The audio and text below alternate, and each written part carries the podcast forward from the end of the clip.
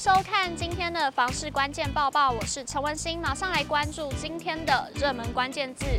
每周收看房市关键报报，带您了解更多的房市资讯，不管是买房卖房的相关知识，还有新闻，我们都会帮您整理。现在就按下订阅，并且开启小铃铛，更多房市资讯不错过。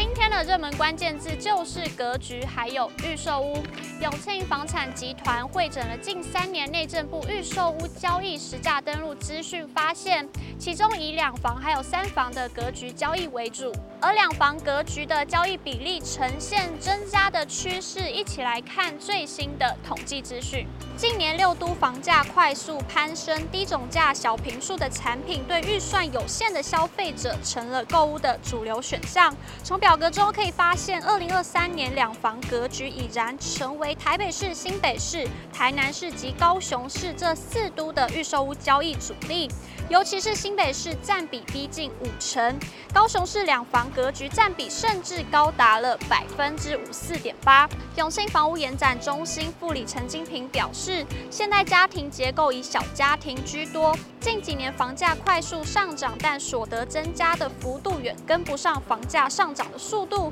让预算有限的消费者将目光投向了两房格局产品。而建商面临建筑成本上扬，为了提供买得起的总价以保持销量，也倾向推案小平数住宅，因此两房或小三房格局成为近年来建商推案的主流。而观察到近三年预售屋交易占比，可以发现，二零二一年六都除了高雄以两房格局为交易主力之外，其余五都均以三房居多，交易占比均达四成以上。但到了二零二三年，三房的格局占比大都呈现下降走势。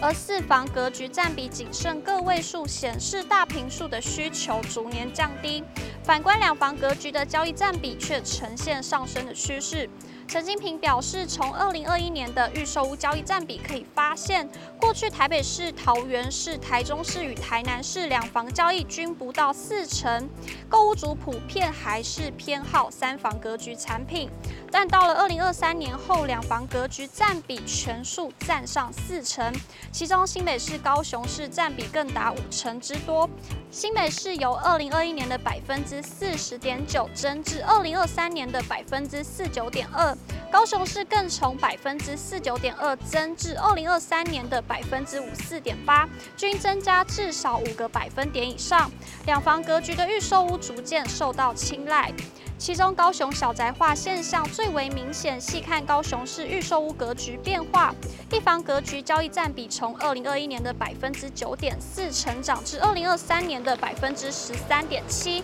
而两房格局占比从百分之四九点二上升至百分之五四点八。合计两房以下格局的预售屋交易占比从百分之五八点六冲上了百分之六八点五，居六都之冠。两房以下小宅几乎已经统治了。高雄的预售屋市场，陈金平说明，高雄市近年来产业重心已经站稳生技、医材与航太产业，也积极发展电动车与半导体的相关产业，再加上男子产业园区、台积电设厂投资。桥头科学园区开发等利多，进而带动了当地居住需求，而推升房价。而家户人口的减少，也降低了购物空间的需求，使建商推出了小坪数的产品。今天的精选新闻，首先来关心到株式圆满二期工程的最新动态。台中市长卢秀燕表示，她担任立委期间，深感台中市屠宰场长期造成环保污水、噪音、气味等问题，当时就许诺上任后要改善此问题。上任后收集在地居民意见，将原台中市屠宰场十几公顷的土地一分为三，包含两公顷的株式圆满公园。提供弱势或青年朋友居住发展的上千户社会住宅用地及附带地下停车位的复合式冷链商场。说是圆满公园第一期工程主要方向在打造绿草如茵的公园。第二期则会加强提供年长者运动休闲、孩童放心玩乐的全龄化休闲运动游乐设施，把原台中市都市最恶臭脏乱的邻避空间，转变为邻居的全龄化共融公园，是市府共同努力的目标。您知道冷气也需要冬眠吗？随着天气逐渐转凉，也不用再开冷气了，